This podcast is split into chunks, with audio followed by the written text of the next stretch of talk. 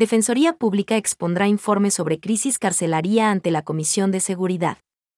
El debate del proyecto de Código de Seguridad Integral y la crisis carcelaria forman parte de la agenda que cumplirá la Comisión de Soberanía, Integración y Seguridad Integral este miércoles 20 de abril.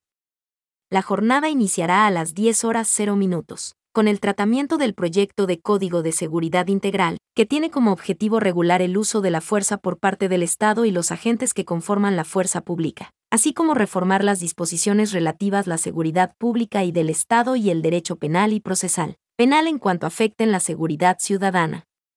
Posteriormente, la mesa legislativa analizará los textos relativos al componente de gestión integral de riesgo de desastres, que forma parte del proyecto en referencia. En cambio, a las 14 horas 0 minutos, la mesa legislativa recibirá en comisión general a delegados de la Defensoría Pública, con el fin de analizar la crisis carcelaria que afronta el país.